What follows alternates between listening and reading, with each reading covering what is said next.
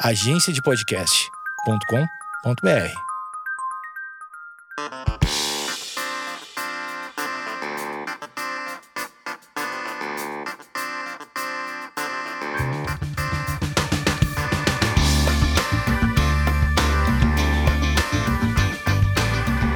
Esquizofrenóias no ar e ele é muito chique. Ele aparece na televisão, eu vejo ele na CNN divulgando o livro. Daí eu falo: ai meu Deus, ele me mandou um livro. Será que um dia. Ele não, né? Lógico, na equipe dele. Será que um dia eu vou ter a honra de receber uma pessoa de tanto garbor no meu podcast. Eu sei que meu podcast é famoso, não sei o quê. É síndrome da impostora. Achei que, sei lá, ele nunca ia aceitar. Vai ver que ele é um médico das celebridades. Ele nunca ia aparecer. Ele é um escritor de um best-seller, de vários best-sellers. E ele não ia aceitar o meu convite. Mas ele aceitou! Daniel Martins de Barros, um cara com dois sobrenomes. Por que, que você é, usa os dois sobrenomes? Normalmente a gente escolhe um. Você não quer decepcionar o seu pai nem a sua mãe? ah, que legal tá aqui, Amanda. Na verdade, eu, eu na TV e no rádio assino Daniel Barros, porque é mais rápido, né? A gente escolhe um porque é TV e rádio tem pressa. Mas no livro, como tem espaço, né? O livro é mais lento. Livre no jornal, eu assino Daniel Martins de Barros porque cabe, porque é tudo mais calmo. Mais intelectual. Né, dá, um, dá uma cara assim mais, né, completa. É, né, uma pessoa com concursos. Você trabalha, eu amo que trabalha em rádio e porque eu sou do rádio e como é que foi essa primeira transição? Você primeiro foi do rádio ou do impresso? Como é que foi isso? Na verdade, eu comecei com os blogs. Lembra dos blogs? Teve a época, né? O, auge dos blogs ali nos anos 2000. É, e eu tinha um blog que eu comecei por conta própria ali para é, para refletir, né, fazer spam, mandava para os outros assim, sem eles pedirem. E, e aí um dia eu conversei com a Cláudia Belfort, que era editora, ela era repórter, jornalista no Estadão. Depois ela gostou do meu blog e aí ela tem que ter sorte na vida, né? Eu tive sorte porque ela se tornou a editora do portal do Estadão. Ela foi ali a pessoa que fez a, a, a, mudança, a modernização do portal do Estadão. E aí, como ela me conhecia, tinha gostado do meu blog, me convidou para ir para o portal do Estadão. Então, comecei na escrita, né? Aí comecei do Estadão, daí depois fui para a coluna. E aí fui para o uh, fui o Bem-Estar na, na, na, Globo. E depois que eu fui para a rádio, comecei na Rádio Estadão e depois fui para a Band News FM. Então, foi impresso, depois TV e depois rádio. E né, nessa tem, tem, são várias linguagens, né? O blog no começo você é, você sente que era diferente o que você abordava, os problemas no começo dos anos 2000, é, as temáticas eram diferentes da, das temáticas que você aborda hoje nos seus livros e na sua coluna? Era diferente. É porque era tudo mato, né? Era tudo mato, tinha tudo por fazer, né? tinha que lançar os alicerces. E ele começou como um blog, assim, com uma pegada muito mais científica. Ah, não era pro povo. Não era, mas é, é sempre a ideia de, de levar a ciência pro povo. Essa foi ah. sempre a minha, minha ideia. Então, nos livros, você vai você dá, pegar o livro uhum. aí para olhar, tem uma bibliografia maior do que não sei o quê.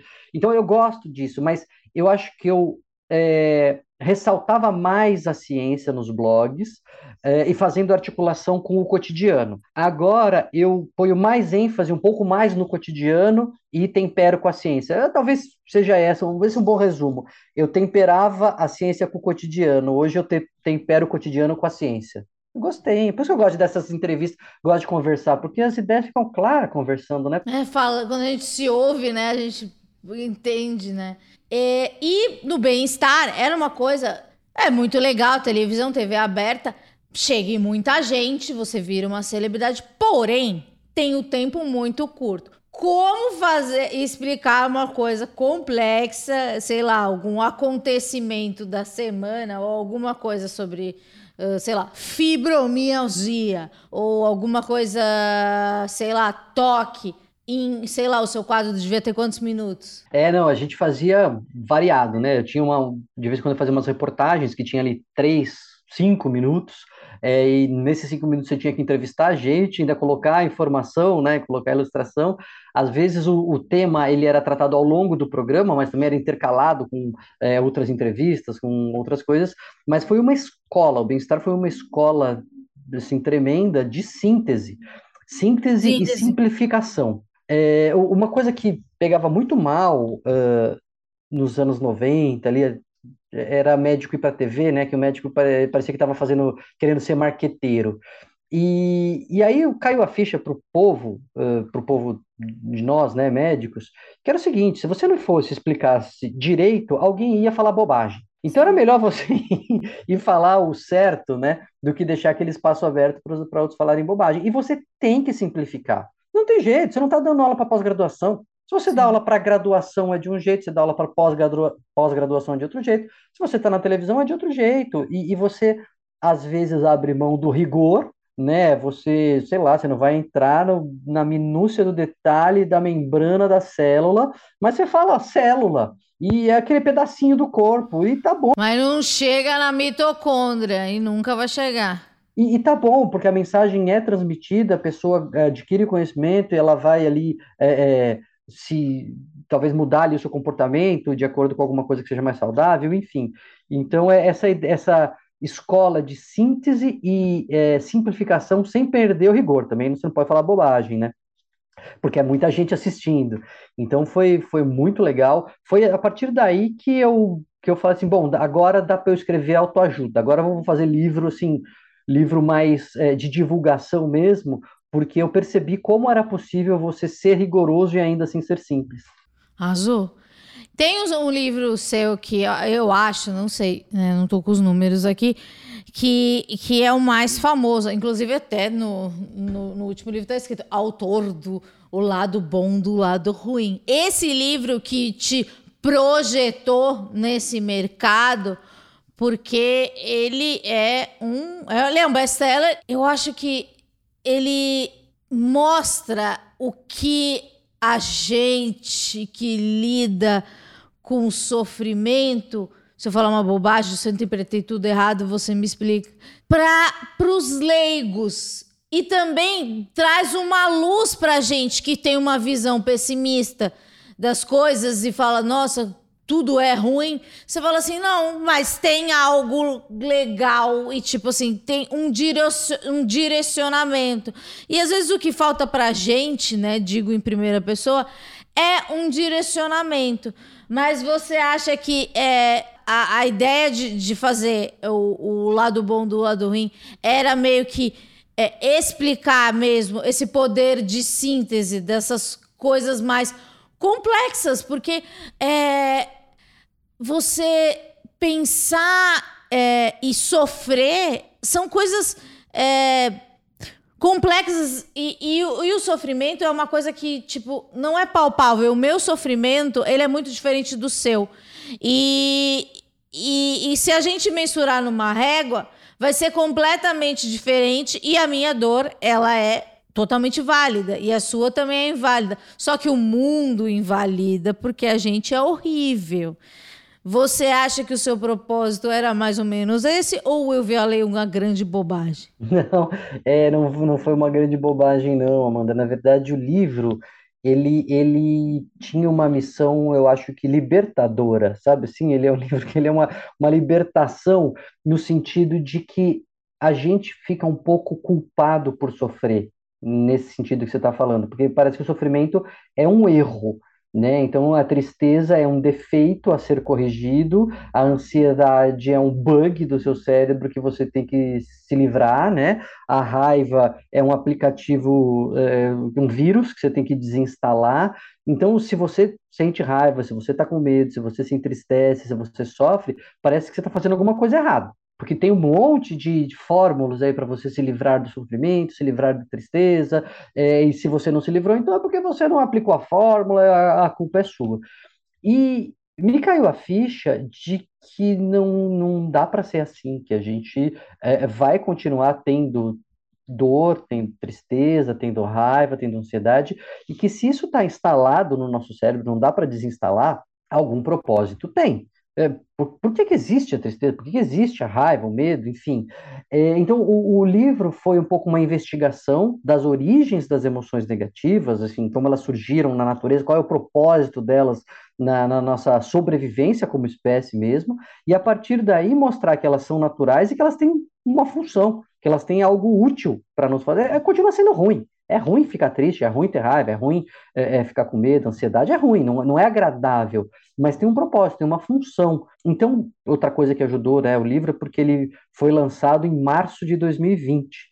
Ele estava programado ali para ser lançado assim que começou a pandemia, ele, foi lançado. Então, teve uma onda né, de emoções negativas eh, e as pessoas querendo lidar com aquilo, querendo aprender a lidar com aquilo, que também impulsionou o livro. Mas ele tinha, independente da pandemia, essa, esse propósito assim de, olha, acolher o sofrimento, isso acontece, está tudo bem, a gente não vai ficar feliz o tempo todo, e o que, que a gente faz com a tristeza, o que, que a gente faz com a raiva, por que, que a gente sente isso, o que, que a gente faz a partir daqui. Então, por isso que ele acabou indo bem mesmo. É necessário a gente é, ensinar a sofrer, né? Ou ensinar a sofrer, não. Acolher o sofrimento, você falou que é, que é muito bonito. Eu acho que das palavras banalizadas, o acolhimento não foi banalizado ainda, porque eu acho ela muito bonita. Eu acho que é aquela coisa. Agora eu vou, vou citar um autor, eu não gosto de falar isso, porque parece que eu sou muito letrada, eu nem sou. Mas tem aquele Carl Rogers, que é o cara do acolhimento, uhum. e tem o um livro que é Tornar-se Pessoa, se eu não me engano. É, e, e, é, e ele fala do acolhimento. E agora acolhi, acolhimento está na moda. Espero que, que o acolhimento não vire um gatilho, né? Porque gatilho virou tipo. Aparece Sunday na timeline vira gatilho. Não é gatilho, gente. Gatilho é uma outra coisa que a gente pode explicar ao longo do podcast. E agora a gente tem o rir é preciso, que é uma outra coisa que que eu vi você na CNN falando, muito chique, é, e acho que no Mulheres também. Não, Mulheres não. Não, é, eu tenho falado bastante do livro, então pode ter sido em alguns, vários canais. É. Vai, ele tá muito famoso. É, e tem aquela coisa. É sobre aquela coisa muscular do riso ou tô viajando? Tipo, hum, isso libera coisas.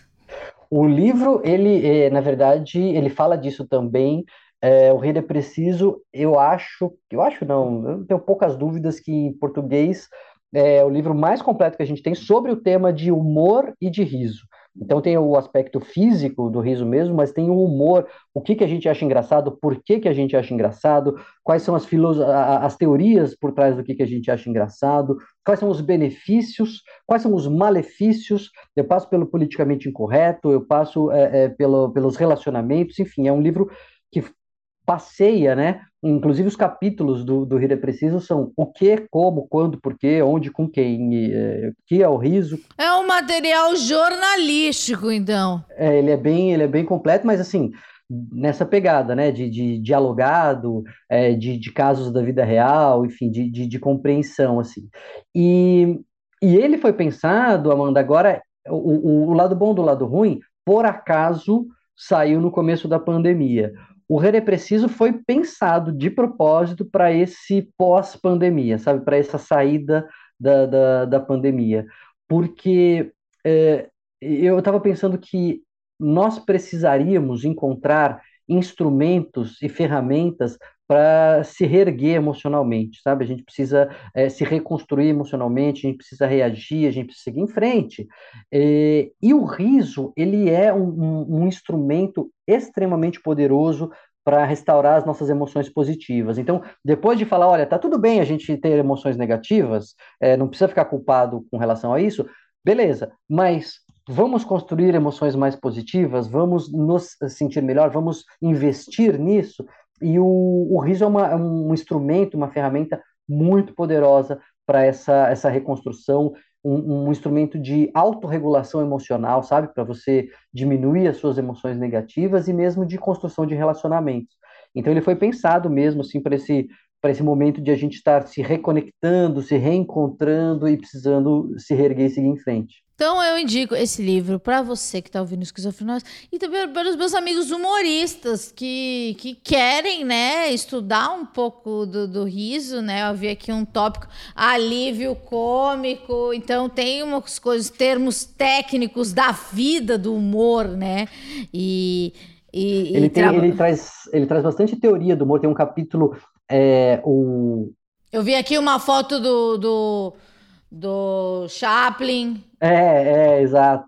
No, no, Como Rimos, eu, eu passo assim pela história da, da, das teorias do riso, do que, que é engraçado, é, e falo das clássicas, que todo humorista que estiver nos ouvindo é, é, conhece, a teoria da superioridade, do alívio, mas passo pelas teorias mais modernas mesmo, e, e testadas. É, falo do timing, né? O, o timing da, da, o tempo do, da plateia. Legal, que massa! Porque dá para fazer piada com algumas coisas ah, mais para frente, que não dá agora, né? É o, é o... Olha que legal. Olha só, humoristas que estão sendo cancelados. Esse livro pode ser um guia para você que esse não é o momento para fazer piada com certo tipo de coisa. Você pode encontrar que isso daqui chama bom senso. Uma boa pergunta agora que eu mesmo criei com a minha cabeça. Bom senso se aprende? Olha, é, eu acho que sim, né? Ou é que tipo caráter é um negócio que não tem volta? não, dá para treinar assim o, o bom senso, é, desde que você esteja afim, né? É, que é justamente levar em consideração que às vezes é, é, o humorista ele erra mas não é, enfim, claro, não, é de propósito, né? O sujeito ele quer, ele, ele tem um ponto ali, ele tem alguma coisa que ele quer tocar e ele acha que é relevante, e às vezes é mesmo, mas a forma como ele construiu o setup, sabe, a forma como ele preparou o cenário, não anestesiou o suficiente o, o público. Temos um grande fã de Jerry Seinfeld aqui. Eu sou, assim, fascinado por Seinfeld. A, a, a, epígrafe do, do, do lado bom do lado ruim é do Seinfeld, né? É, eu sou fascinado, eu acho ele muito bom. E, e daí tem um filósofo, bem, bem assim, um parênteses para não, não perdermos a audiência, vai, ser legal, não, não, não desliga o podcast que vai ser legal esse parênteses filosófico que eu vou fazer. O, o Bergson é um filósofo que tem um livro chamado O Riso, e ele fala assim que a, a gente não ri quando a gente se emociona. Então, se alguma coisa nos toca, você fica compungido, você fica preocupado, você fica com dó. Ai, sim! Tipo vídeo cacetada. Por exemplo, eu, tinha, eu trabalhei na Band, né? E daí tinha um quadro de vídeo cacetada. Não chamava vídeo cacetada, mas era vídeo cacetada. E a gente tinha que comentar vídeo cacetada, coisas engraçadas. Só que eu, se eu vejo uma pessoa caindo, eu sinto tristeza, eu sinto dó. Eu não consigo comentar uma coisa, eu falo, ai, tadinho. No meu cérebro aparece uma. Vai, ativa uma outra, né? Ou uma outra área. E daí eu é, eu já, eu não sei se você já ouviu falar, eu, é que eu não tenho agora isso, mas é, tem um estudo por, é, que fala que por que uma, um cara andando de monociclo é engraçado, né? Não conheço, vou atrás. É, procura.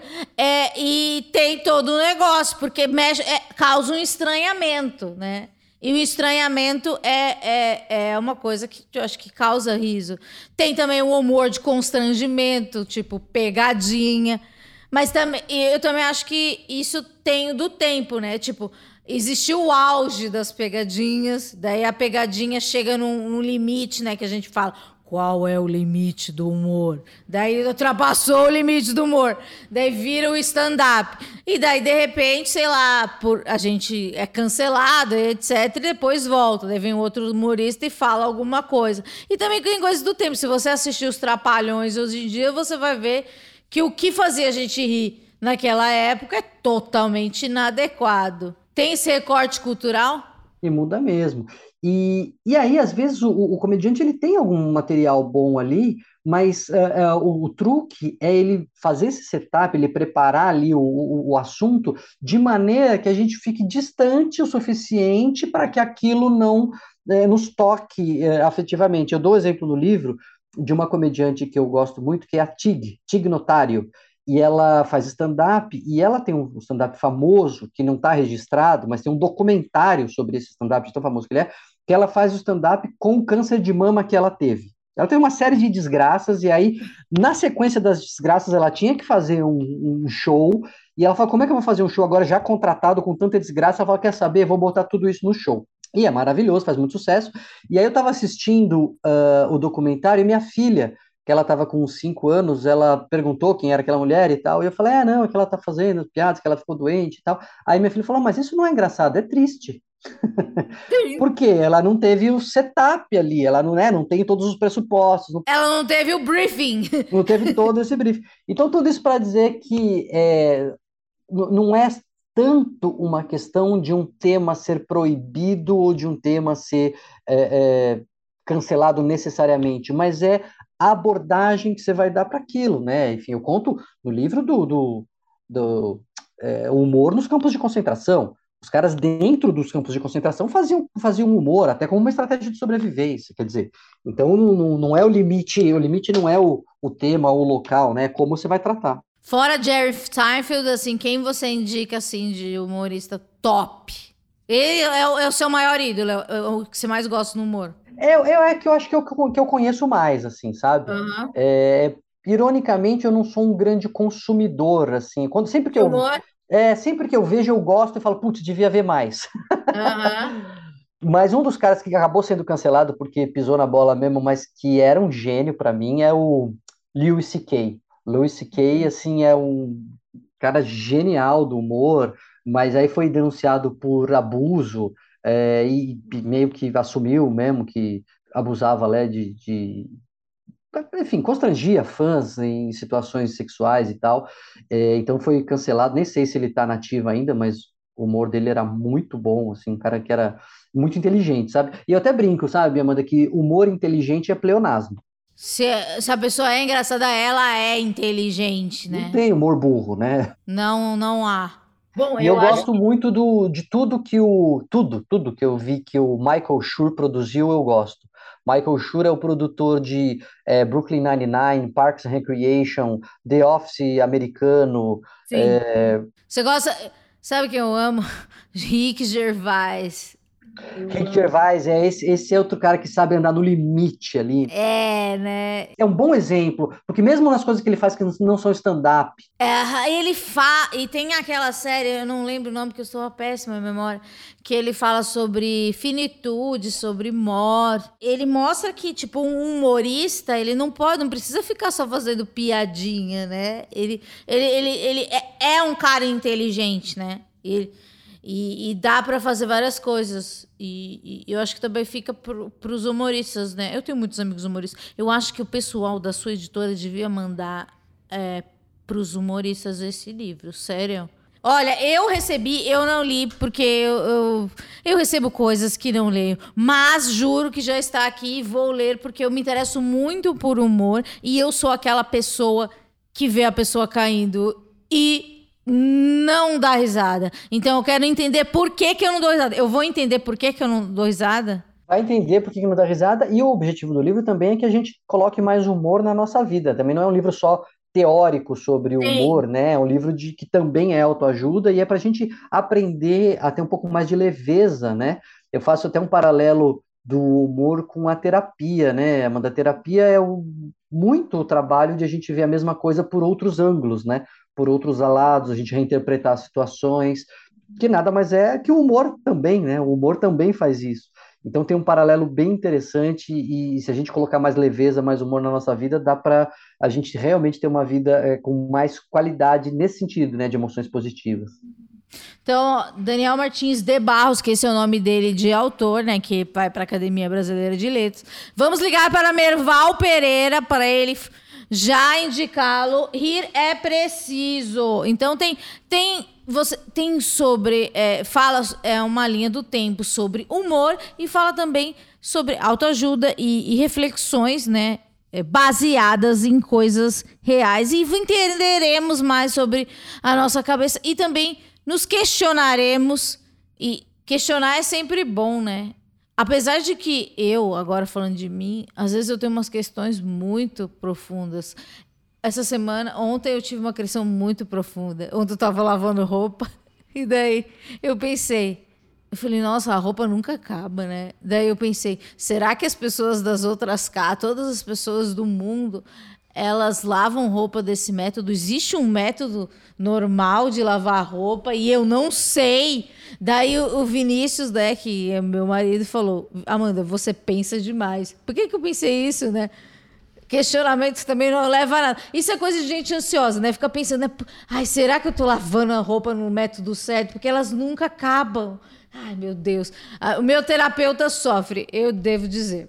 Eu te chamei aqui porque você, além do livro, é, eu quero dizer que mandem mais livros para mim. Eu quero dizer que eu fiz uma, uma pergunta no Twitter e as pessoas entenderam completamente errado. Porque o Twitter é isso, né? Mas eu também acho que eu. Talvez eu esteja num nível acima, no sentido, não intelectualmente, mas no sentido da discussão. E, e chegou numas pessoas que. que, que é a internet, né? Viraliza. É, e chegou nas pessoas que não, não eram da minha bolha. E, e daí, o que, que eu falei? Eu fiz dois tweets. Vamos lá. O primeiro tweet é: qual sintoma barra reação mais incomum de ansiedade que você tem? A minha é que meu rosto começa a inchar. Eu não sei se isso é real ou eu tenho apenas a sensação, mas eu acho que o meu rosto começa a ficar mais inchado, tipo aqui. Faz sentido ou estou viajando organicamente? Tô é, não, acho que é mais a sensação, né? Não, não, não, não acredito em princípio que é, enche de fato, né? Não, também não fico deformada, né? Não é um negócio. A pulsação aumenta, né? A ansiedade traz isso. aquele rubor, né? Então, Exato, rubor. Dá a sensação de inchaço, pode ser isso. Tô chutando aqui, né? Tô pensando junto. E daí eu achei, eu, eu coloquei incomum. Só que as pessoas não entenderam a palavra incomum, porque eu acho que também as pessoas não leem, né? Outra coisa é importante dizer. Apesar de ser uma, uma frase com duas linhas, né? Elas não leem, não leem ou elas que ou também é outra coisa, né? Quando você faz uma pergunta e fala em primeira, outra coisa que eu aprendi nesse podcast, por que, que as pessoas gostam da esquizofrenóis? Porque eu falo muito em primeira pessoa e recebo pessoas que falam em primeira pessoa. Então isso dá uma abertura para que as pessoas falem dela, tipo, eu sinto dores crônicas, eu sinto ansiedade, eu tenho depressão desde adolescente. Então, tipo, ah, então eu posso conversar com ela, porque é, é, ela não vai me julgar. Eu acho isso. O que eu sinto do público é isso. E dos meus amigos sempre foi isso. Então, me pareceu isso. As pessoas têm vontade de contar né, o que elas sentem. Então, elas começaram a falar o que elas sentem. Então, eu quero, falar, quero saber se essas coisas fazem sentido no mundinho da ansiedade. Uh, vamos aqui. Essa é muito boa. Formigamento e vontade de tomar banho. É, formigamento é bem comum mesmo, viu, é, da, na ansiedade. É, de novo, né, a ansiedade ela tem essa descarga de adrenalina é, que ela nos prepara, né, para correr e para lutar, né, para fugir daquela situação. É, esse é, o, esse é o, o software original. Lógico que é, na vida real agora pode ser um e-mail, né? Pode ser um, WhatsApp que você recebe, mas originalmente era um leão que aparecia. É, e isso leva ao que a gente chama de uma vasoconstrição. Va os vasos sanguíneos na periferia, na pele, eles, eles encolhem, eles estreitam para desviar mais sangue para os órgãos vitais, para a musculatura, para você correr ou fugir, e para o coração, para você manter ali o, débito cardíaco, né, manter a circulação. Essa vasoconstrição pode, às vezes, ser associada a essa sensação de formigamento. Aí o banho provavelmente é porque esse estímulo tátil da pessoa, o estímulo no, da água na pele, deve aliviar para ela, né? Mas pode ser por aí. Não é, não, o formigamento não é, não é tão incomum, não. Não é incomum, não é um sintoma incomum. Então, se você sente é, formigamento, saiba que é, não é uma coisa incomum. Mas sabe, Ou... Amanda, é, é, que talvez as pessoas. É, é, o conflito de, de interpretações aí é, é que talvez as pessoas tenham entendido não que é um sintoma incomum da ansiedade, mas é um sintoma incomum da vida, assim, não é no dia, no dia a dia a gente ter formigamento. Exato. Então é incomum ter é formigamento. Então quando eu fico ansioso eu tenho eh, formigamento, ah, isso não é comum. É, é verdade, né? Porque tipo, beleza, estou aqui trabalhando, legal. Formigamento não é para ter, né? Porque tipo assim, você falou luta e fuga. luta e fuga. Não era para ter disparado luta e fuga. Eu só estou apenas trabalhando, né? E daí vem o formigamento. Ela lida, eu acho que de uma maneira inconsciente, do tomar banho que deve dar uma relaxada, imagino eu. Uh, o que a pessoa faz? Ela sai correndo, exercício é uma boa prática. Não pro momento, mas digo pro, a, a, sei lá, praticar exercício na vida. É, era exatamente o que eu fazer. Na hora. né? Não saia correndo. Não saia correndo, né? Na hora, assim, que você está mais ansioso, tem dois grandes uh, uh, modelos ali de lidar com ansiedade, né? De lidar com as emoções negativas. É o foco no problema ou o foco na reação, o foco na emoção. O foco no problema é assim, bom, eh, disparou ansiedade porque eu tenho que responder esse e-mail, então vai lá e responde o e-mail. assim. Ai, mas se o e-mail Daí eu penso falando de mim, mas se o e-mail pode causar uma, uma sequência de coisas, tipo, vai causar uma resposta, e eu não quero lidar com esse estresse. eu fecho o computador e nunca mais abro o Outlook. Aí, então, aí é, Aí você vai fazer então foco na emoção, porque não dá para resolver este problema, porque vai ser uma é. cadeia de uma coisa que vai outra, que outra, você não tem é. como resolver, não está na sua mão. Então é. foco na emoção, né, que é tentar baixar a, a, emoção negativa. E aí é isso, exercícios de respiração. Exercício de respiração tem um poder que as pessoas desconhecem, sabe? Porque o, o nosso corpo e o nosso cérebro, eles têm uma ligação eh, de, de mão dupla. Então, quando você está ansioso, o que acontece? Você respira mais rapidamente, né? Mais uhum. superficialmente. Uhum. É, e quando você está tranquilo, você respira mais profundamente, mais é, tranquilamente. Agora, quando você faz o contrário, isso quando você respira propositalmente mais devagar e mais lentamente, você transmite para o cérebro a mensagem de que está tudo bem. É igual sorrir de propósito, você se sente melhor, Sim. né? Quando você se sente bem, você sorri, quando você sorri, se sente bem. Então, quando você está tranquilo, você respira devagar. Quando você respira devagar, você se sente mais tranquilo. Então, essa história de parar e respirar fundo, lentamente, prende o ar, solta o ar. Qualquer exercício de respiração aí tem as centenas, é, eles são um bom exercício para fazer na hora da ansiedade. Exato, arrasou. É, eu tinha muito preconceito porque eu achava que era coisa da galera zen, era meio coisa de gente mística. Eu não sou muito mística. Então eu demorei para entender que, que a respiração e até mindfulness, eu sempre achei, falei, nossa, essa coisa de, de, de empresário, né? De Faria Limer, mas realmente para mim ajuda bastante. Outra coisa, uma que eu acho que é comum, náusea, muita náusea, e outra, a segunda é uma, alguma parte do meu corpo começa a, a, me incomodar. Tipo, o meu dedo, o meu braço. Parece que tá no lugar errado e que tem que tirar. Essa, essa é bem comum. Essa entendeu a, a pergunta. É, essa entendeu. Mas é, é possível de você entender porque que acontece, né? Uh, o nosso corpo ele tá o tempo todo dando assim milhares de sinais. É desde a posição que você está sentado, que você se arruma, uma dorzinha que você sente que você é, estica aqui o ombro, né? Um, uma cãibrinha que você sente que você nem percebe, que você vai lá e, e muda a posição, é, mexe o pé, enfim, tudo isso se passa no nível inconsciente. É, quando a pessoa está muito ansiosa, e isso que está também por trás até da ansiedade por doença, que era o que chamava de hipocondria, né? É, ela começa a focar excessivamente nesses sinais. Então são sinais corriqueiros, sinais assim é, normais, só que você tem que mudar a posição, que aquela posição já cansou ali o seu corpo e, e vai dar um, um, formigamento, sei lá, vai dar uma dor, e aí você muda a posição e tá tudo bem, a pessoa já pega aquela dor e fala, nossa, isso aqui tá estranho, não, isso aqui, que que tá, por que que tá doendo? E a ansiedade, você sabe como que é, ela se alimenta dela mesma, né? Você hum. fica ansioso, você se sente mais preocupado, fica mais preocupado, aumenta a ansiedade, ali vai numa bola de neve. Então, enfim, talvez é, seja isso, mas a sensação de que não está no lugar é, não é não é tão tão comum, precisava realmente conversar com alguém.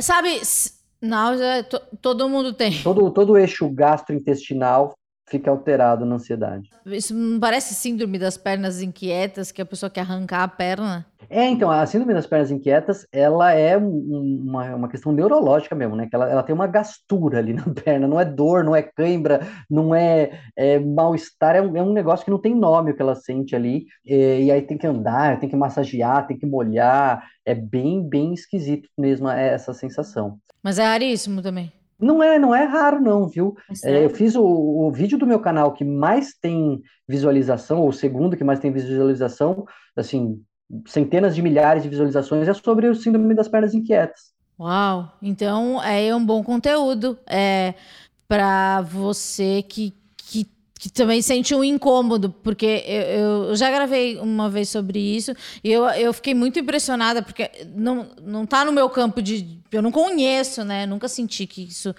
E eu achei bem impressionante. É, e- mas ele viralizou, eu acho que justamente porque é, muitas pessoas dizendo eu tinha e não sabia, eu tinha e não conseguia explicar, eu nunca consegui. Sim, isso é muito legal. Isso é legal também, que acontece com esquizofrenóias e que bom que acontece com você. Às vezes, tipo, é, quando a gente recebe o entrevistado, ele consegue pôr em palavras uma coisa que a pessoa não consegue pôr em palavras. E eu já fui muito em psiquiatra e às vezes é, eu, eu também não consigo explicar e não consigo me fazer entender. E não dá tempo também, né? Então, às vezes, é, a internet funciona como. Manda um episódio para os seus amigos também. Fala, putz, ansiedade é isso, é isso daqui que eu sinto. Então, é legal, né? O seu canal é Daniel Barros. Daniel Martins de Barros, né? Aí já é o já é o da Academia da Mas acho que é Brasileira porque já tinha Daniel Barros, então eu tive que colocar inteiro. Esse aqui também acontece comigo. É, meu, eu odeio esse. Isso acontece no banho. É, meus ouvidos ficam muito sensíveis a qualquer barulho que normalmente as pessoas ao redor sequer ouvem. Eu começo a ouvir chuveiro, eu começo a ouvir meu cabelo. É uma eu sei lá, talvez seja uma dissociação, eu sei lá. Porque tipo, eu, eu sei o nome de todas as coisas, então posso nomear tudo errado. Mas é, isso daí é chato, né? Pois é, essa. Vou te dizer que acho que essa descrição eu nunca tinha visto na minha, na minha prática clínica, assim. A pessoa na ansiedade fica com os sentidos da audição, pelo menos, né, mais aguçado. É, e se é alguma coisa que incomoda mesmo, né, a pessoa, é, valeria uma, uma investigação. Será que é só da ansiedade? Será que tem alguma coisa é, é, neurológica, é, uma sensibilidade maior que é intermitente, né? Vai e volta. Esse é bem, Ah. bem, esse é bem incomum mesmo. Nesse caso, eu acho que, para mim, nesse caso, né, é, eu tenho uma hipersensibilidade. Então, às vezes tem acontece algum gatilho por alguma outra coisa, então é, as coisas começam a ficar muito altas. Eu achava que era ansiedade, no meu caso, falando agora para responder essa pergunta, eu achava que era ansiedade, então eu lidava como ansiedade, tomava remédio para ansiedade, etc. Para mim, não é ansiedade, é, é uma coisa que tipo ela vem é um período, dura, sei lá, dois minutos, mas parece cinco minutos, dez minutos, parece um filme de terror, e passa, né? Passa, e, e tenho. É, é, eu faço parte do espectro autista, então, é, no meu caso, é isso. É, foi uma Então, coisa que passou pela minha cabeça quando a pessoa descreveu aí, né? Você pensa nesse no, no desenvolvimento neuroatípico, né? Será que a pessoa tem uma sensibilidade que é deflagrada em momentos de mais estresse? Mas daí não é sintoma da ansiedade, né? É, mas quando eu tratava como ansiedade, eu ficava mal, né? Porque daí tem um rebote do remédio para ansiedade, né?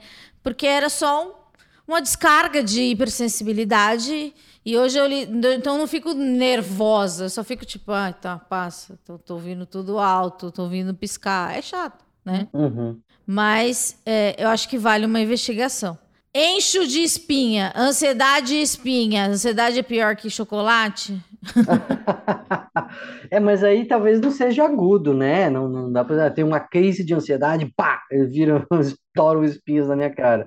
É, tende a me parecer uma coisa mais crônica, de Crônica. ansiedade crônica, ela diminui o nosso sistema imunológico mesmo, né? A pessoa fica mais doente, enfim, fica com menos barreiras, e aí pode dar mais, é, talvez, infecção de pele e atacarem as espinhas. É, pode ser um, um mecanismo aí, né? Herpes, as pessoas falam também, né? Tá estressado, estoura herpes. É porque é isso, o vírus está lá, latente, e, e de ba- baixa imunidade ele aparece.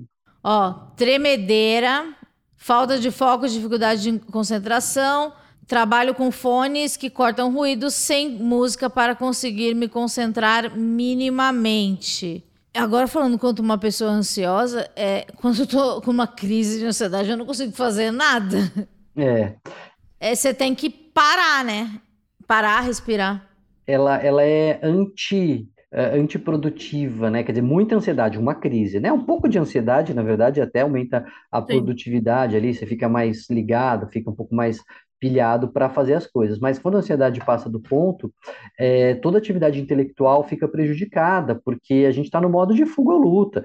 Não dá para pensar, será que esse leão vai morder? Será que ele está velho? Será que ele está com fome? Não, tem um leão, foge, não pensa. Né? Então, o, o, esse sistema ele, é, ele atrapalha de fato toda a atividade intelectual. Entrando no seu livro do lado bom do lado ruim, é, isso nesse caso, é, a pessoa ela tá né, com uma ansiedade e ela tenta produzir. Eu sei que a gente vive num país, num mundo capitalista, neoliberal, que a gente precisa trabalhar, blá blá blá blá blá. blá.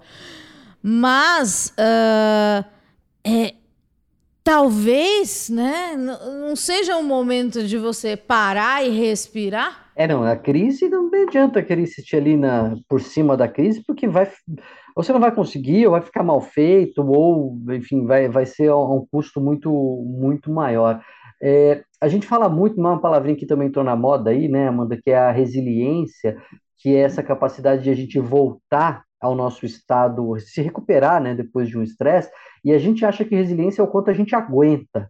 Na verdade, não é. Resiliência é o quanto a gente descansa. Quanto mais você tem intervalo, quanto mais você se recupera, mais resiliente você vai ser, ou seja, mais você consegue voltar ao seu estado natural, porque você não está colocando tanta pressão assim.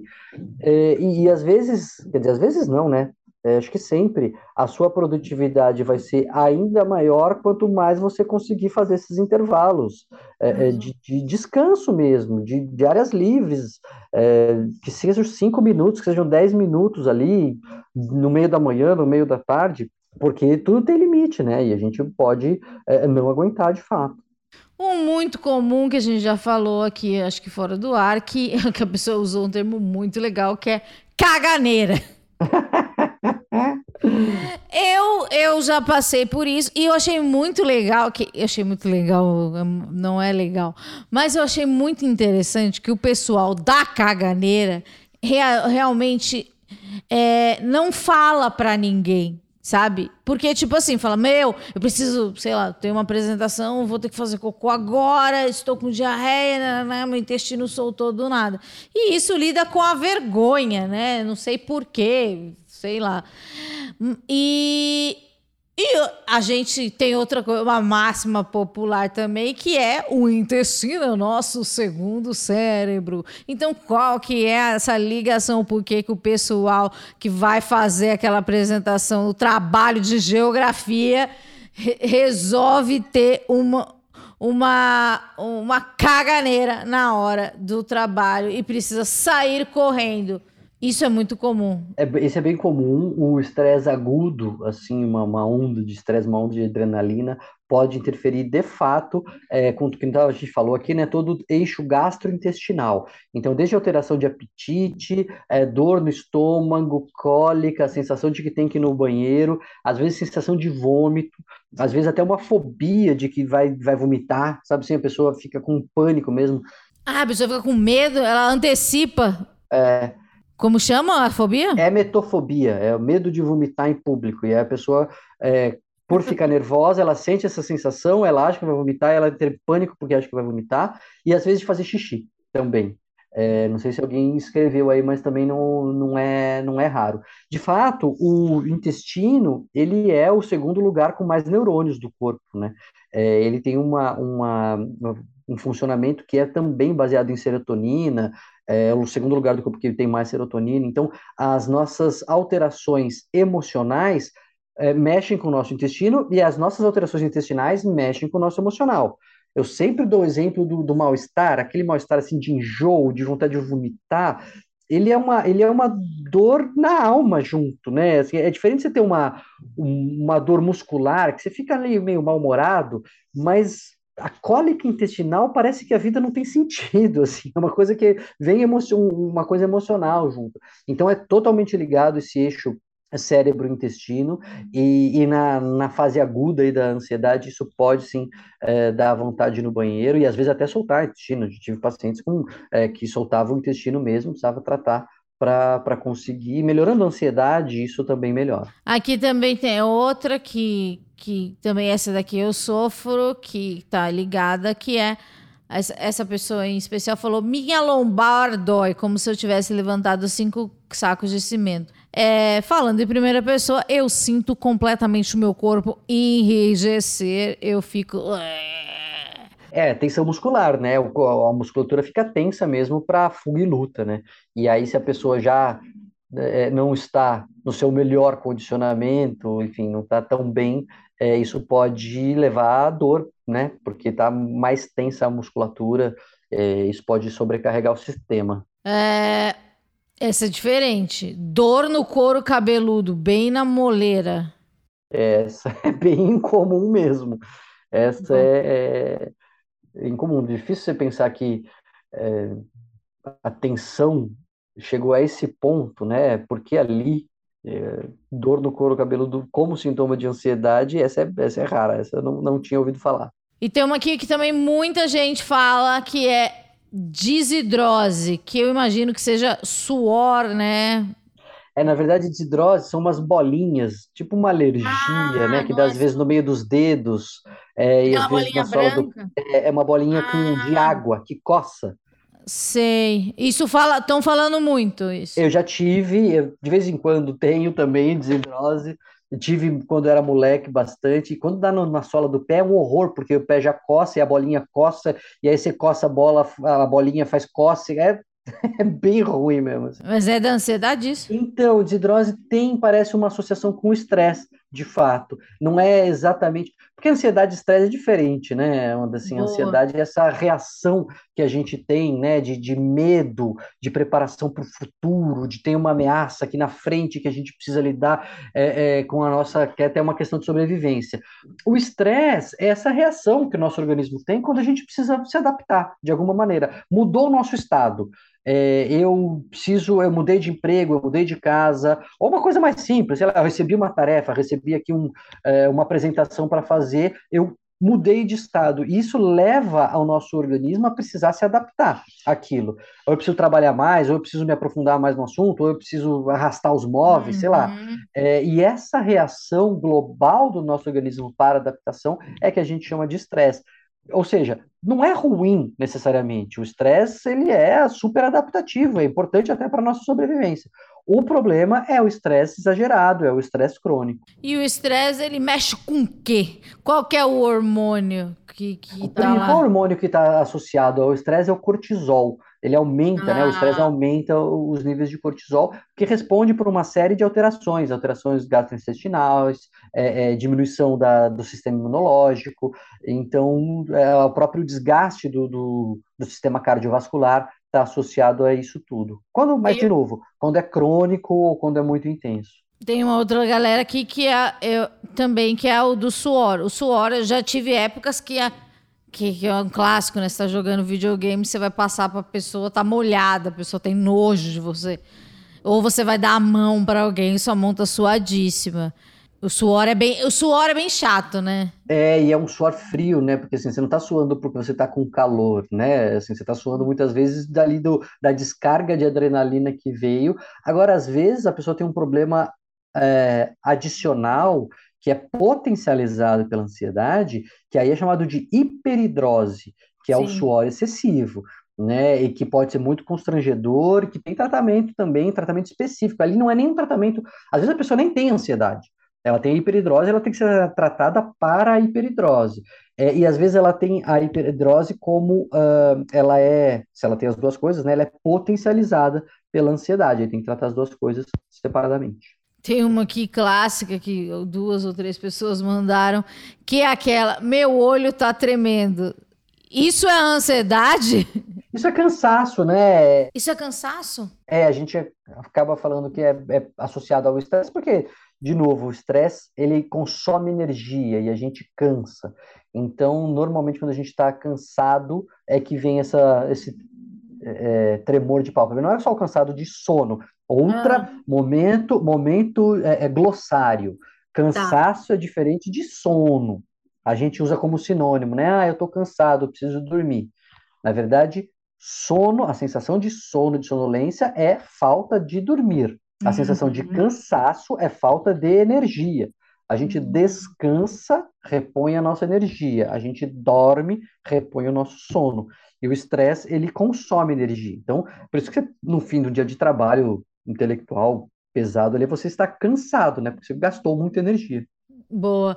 E falando agora da galera neuro, neuroatípica, é, quando você tem uma, tipo agora, eu numa gravação, isso consome energia. Então eu vou ficar um pouco mais cansada que uma pessoa que, que não está no espectro, né? E, e isso também é socialmente falando é meio difícil de adaptar, né? De, de, de falar, né? Fala, então, eu preciso de um tempo, então preciso de um tempo, sei lá, para ficar sozinho, em silêncio, só para minha, minha bateria social que as pessoas chamam voltar, né? Então, também é isso. Porque se eu exigir de mim, eu vou virar uma pessoa. Daí eu já não sei. Uma pessoa. Eu vou virar uma pessoa ansiosa ou uma pessoa estressada? Estressada? É, aí pode acontecer as duas coisas, né? Mas é um grande estresse. Eu, eu sou bastante introvertido também, né? É, eu, eu, assim, eu não, não sou tímido, posso falar, assim, não, não tenho nenhum problema de falar, mas eu sou introvertido no sentido de que o contato social me cansa muito. Sim. Um a um, assim, não, eu posso falar horas aqui, eu não, não, não me canso. Mas É, mas vai, vai enchendo, vai Ah, enchendo, vai tendo muita gente, é um negócio que me drena energia, assim, aham. como correr uma maratona, né? Sim. E, e o, o que me foi revelador, assim, foi um dos livros que mais mudou minha vida, foi um livro chamado O Poder dos Quietos, da Susan Ai, Cain. Que legal. É, e ela fala, é, eu já era psiquiatra formado, já, já atuava, e ela que me ajudou a entender essa distinção entre a timidez e a introversão.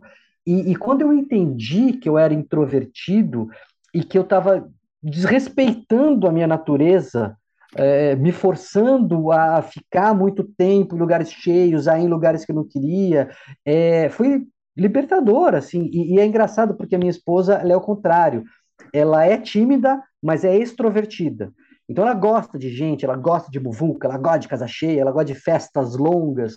É, e aí a gente foi caindo a ficha, né, de como um e o outro funcionava, para a gente se encontrar ali no meio. Mas é, se a gente não percebe isso, é, é o que você falou, a gente passa a vida toda sofrendo e meio que se, se empurrando a fazer um negócio que inclusive, inclusive aqui é uma reflexão minha, eu acho que eu nem, nem escrevi, hein? Nem, nem, nem gravei vídeo. Olha só, exclusivo, Daniel Martins de Bar. Inédita para esquizofrenóias. É, eu tenho visto, ou, ouvido falar, você deve ter ouvido também, a gente tem visto é, é, pessoas dizerem assim, ah, agora os jovens não sabem mais, muitos jovens não sabem mais como sair, muitos jovens preferem agora ficar em casa, muitos jovens descobriram ali que não, não gostam mais de sair, a pandemia meio que, entre aspas, estragou, né, as habilidades sociais dessas pessoas. Aham. Eu tenho uma hipótese diferente. Qual é a minha Conta. hipótese? Uh, a gente vive numa sociedade, e isso não é a minha hipótese, até a Susan Cain fala no Poder dos Quietos, a gente vive numa sociedade que promove a extroversão, que premia a extroversão. O certo é sair, o certo é a Sim, festa. Se você não quer ir na festa, alguma coisa errada tem com você. Se é exato. sexta-noite, você vai fazer o quê? Ah, eu vou ficar em casa lendo. Hã? Você não está bem, né? É errado. É, o certo é sair, o certo é a festa, o certo é a, é a extroversão. Muito bem. Muitas pessoas, uh, eu tenho certeza, fazem isso e entram neste movimento porque é, entre aspas, o certo, é o padrão. Elas nem Sim. contemplavam a ideia de fazer uma coisa diferente. Veio a pandemia, veio a quarentena, as pessoas foram obrigadas a ficar em casa e falaram: opa, Que legal! que coisa boa é essa aqui? Por que que eu estava Aham. fazendo diferente? Por que que eu estava me brigando aí? Por que que eu, por que que eu ficava o tempo todo num negócio que eu queria ter vindo embora? E aí, então, eu acho que isso mostrou para algumas pessoas que elas eram introvertidas e nunca tinham nem sequer contemplado a ideia de poder falar, não, não quero ir. A possibilidade não existia, né? É, exatamente. É, nossa, é, você falou tudo, você, você é demais. Eu quero trabalhar com você. Você, você, você é muito bom. é, é muito bom. Eu acho que a gente precisa fazer algo junto. Você é, consegue explicar de um jeito muito simples. E, e, e, eu acho que é isso mesmo. E pessoalmente falando, é isso, foi isso. Acho que eu fiquei muito tranquila na pandemia. Eu, não, eu diminuí as minhas medicações. E, e foi quando o meu terapeuta falou assim: talvez, Amanda, você esteja no espectro autista. Porque você diante de você tem trabalhado no, com menos estímulos, menos pessoas e, e você tem uma, uma vida muito mais tranquila e você tá uma pessoa muito mais tranquila. E daí a gente começou a estudar esse tema e, e foi muito revelador, assim. E agora, é claro que eu ainda não aprendi tudo, mas venho me respeitando muito mais. Tipo, não tô afim, né? Porque não estar afim é, parece é uma ofensa para o outro, né? Para a sociedade, para o status quo. Demorei um pouco para me autorizar nesse sentido, mas eu sempre fui um pouco do contra. Um pouco não, bastante. Assim, né? Desde moleque eu era do contra. Então eu não ligava muito para as pessoas acharem estranho, as pessoas não gostarem do que eu falar, não quero ir eu não, né, não, não, não, não ligava de ser antipático nesse sentido. Isso me poupou muita dor e muito sofrimento, sabe? Eu tenho, eu tenho um cunhado que é muito extrovertido, muito, assim, inquieto, ele muito movimento, muita coisa e tal. Aí na quarentena ficou aflito, sofrendo, né? De ficar ali parado, ficar em casa, eu falei assim, é bom para você saber como eu me sinto quando você me obriga a sair e fazer as coisas, né? Exatamente. É o mesmo sofrimento, a mesma sensação de aflição, de incômodo, de, de, de, de isso aqui tá errado, eu preciso sair dessa situação que as pessoas extrovertidas têm ao ficarem em casa, ao serem obrigadas a ficarem paradas, é o que a gente tem no movimento, né? Sim, sim. E, e eu acho que é, a pandemia é horrível, tudo, tudo que aconteceu, 700 mil mortes e, e todas as consequências sociais, culturais e educacionais, mas é, como período histórico é um divisor né, de, de comportamento, que nem você falou, né? Porque os jovens agora estão não tem preguiça, né, que você falou, tipo, não querem socializar. E talvez os jovens agora tenham entendido. E agora, a partir de agora vai existir o, nós, né, é, só, só que mais jovens, se permitindo ser como são, né, né? Porque não, não é estar na festa todo, todo fim de semana e, e, e é muito interessante esse esse esse período.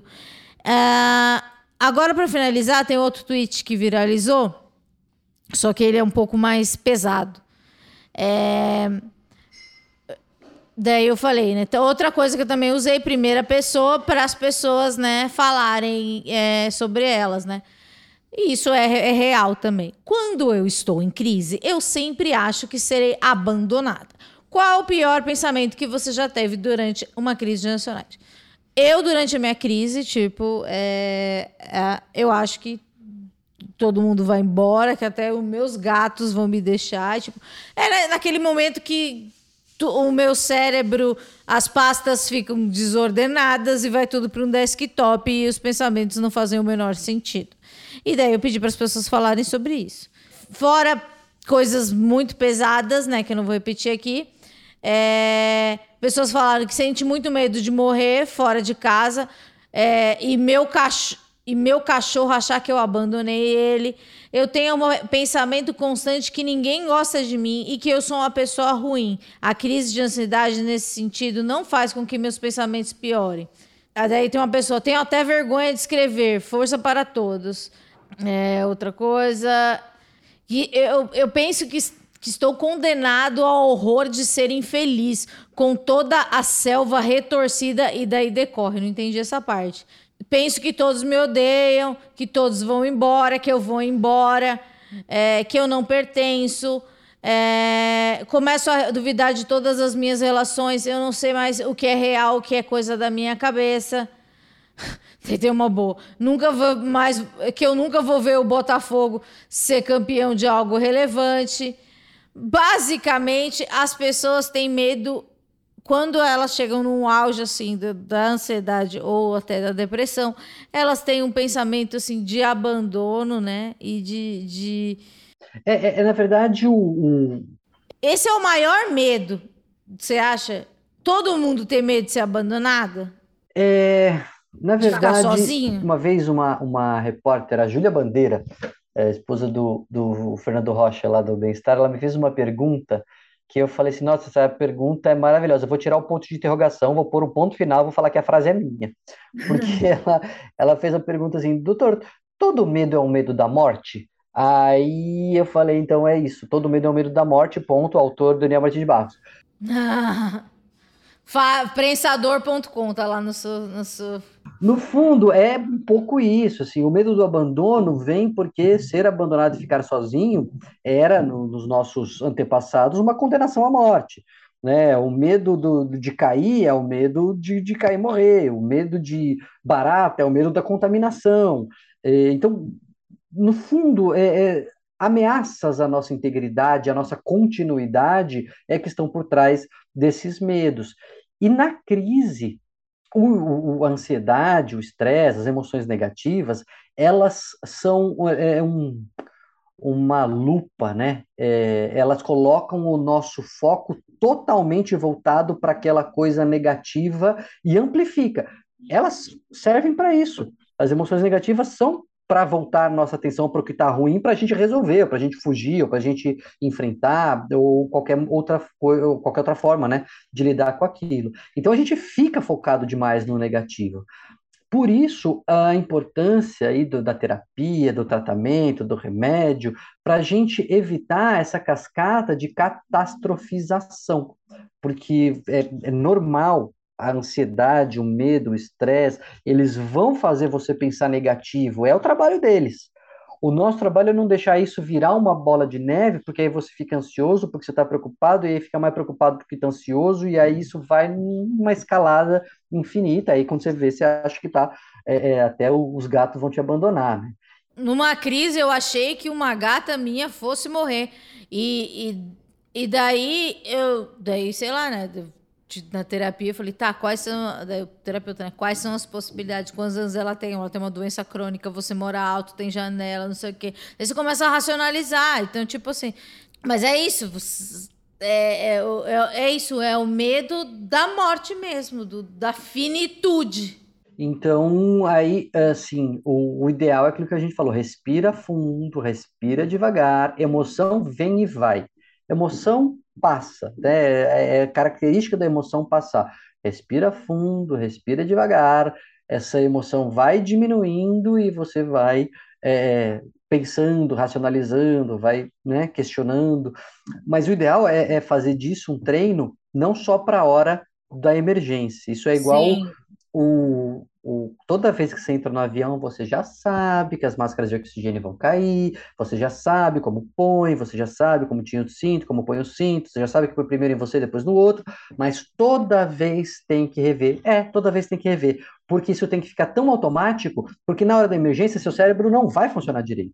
Então já tem que estar automatizado. Então essa ideia de a gente é, é, pensar por outro lado, encontrar outros pontos de vista, racionalizar, tem que ser um hábito, porque aí na hora da emergência, na hora da crise, respira fundo e já coloca em prática aquilo que você treinou tanto tempo. Né? Outra coisa, é, outra, é, eu recebi mensagens também muito tristes e as pessoas falavam de, de suicídio e tal. É, se você realmente, é, eu também já pensei em suicídio e, e eu achava que é, pensar em, em, em, morrer era uma coisa normal. Eu aprendi que não é, é não é, não é normal. Isso é um sinal de, de que você precisa de ajuda. Então, procure ajuda. É, tem o CVV. Se você tem a oportunidade de, de, de ir a um psiquiatra, ir a um psicólogo, por favor, vá, fale com alguém, fale com seus amigos sobre esse tipo de pensamento, né? É, e, e, existem perfis nas redes sociais. Tem o Instituto Vitaleri, que tem é, várias, várias cartilhas de, de, de como. É, como é, pra, é, é mais para a galera que, que trabalha com educação, etc., para de repente, sei lá, você tem um aluno que está pensando, você vê um comportamento, etc. Então é importante também você olhar o comportamento das pessoas, porque também eu fiquei assustada o número de pessoas que falaram em, em, em morte nessa, nessa resposta. Eu queria agradecer muito. É, eu sou muito sua fã. Eu vou ler o seu livro, tipo, agora, porque eu realmente achei demais. É, é, a, a, a temática. Quero dizer que é real a minha admiração. É, você é um grande comunicador, é, é, mais do que um psiquiatra. É, mas o jeito que você fala é muito é muito gostoso assim. E por favor venha mais o esquizofrenóias. É, é, é uma honra de verdade, uma aula, aprendi muito. Muito obrigada mesmo. Boa, Amanda, eu que agradeço essas palavras aí. Eu, é, eu gosto, assim, de, de, realmente de falar, gosto de me comunicar, eu acho que isso é, faz parte do meu trabalho, é, é, acho que a gente consegue mudar bastante coisa, né? Eu, eu tenho barbas brancas já, quando eu comecei na psiquiatria, 20 anos atrás, o estigma ainda era muito maior, ainda tem muito estigma, mas o estigma era muito maior e eu tenho certeza que é, trabalhos como o seu ajudam a diminuir o estigma. Então, sempre que me chamar, eu estou aqui. Tá bom? Obrigado aí pelas palavras, pelo convite e então convido todos a lerem O Rir é Preciso e acompanharem aí os trabalhos. E toda a bibliografia, né? Porque, meu Deus, porque se você, né, que põe o nome dele na Amazon, você vai gastar um dinheiro. Tá chegando, eu não sei quando vai ser publicado esse, mas aproveitem a Black, a Black Friday e compre tudo do, do, do, professor doutor Daniel de Barros, porque ele, ele fala de um jeito muito acessível e não é, é, Eu tenho um pouco de preconceito com psicologia positiva, e não é psicologia positiva, é psiquiatria, é dado, é história. Muito obrigada, de verdade. É, é isso, conte comigo para o que puder, o que precisar. O senhor é ótimo. Valeu, brigadão. Então voltamos na semana que vem, paz nos estádios.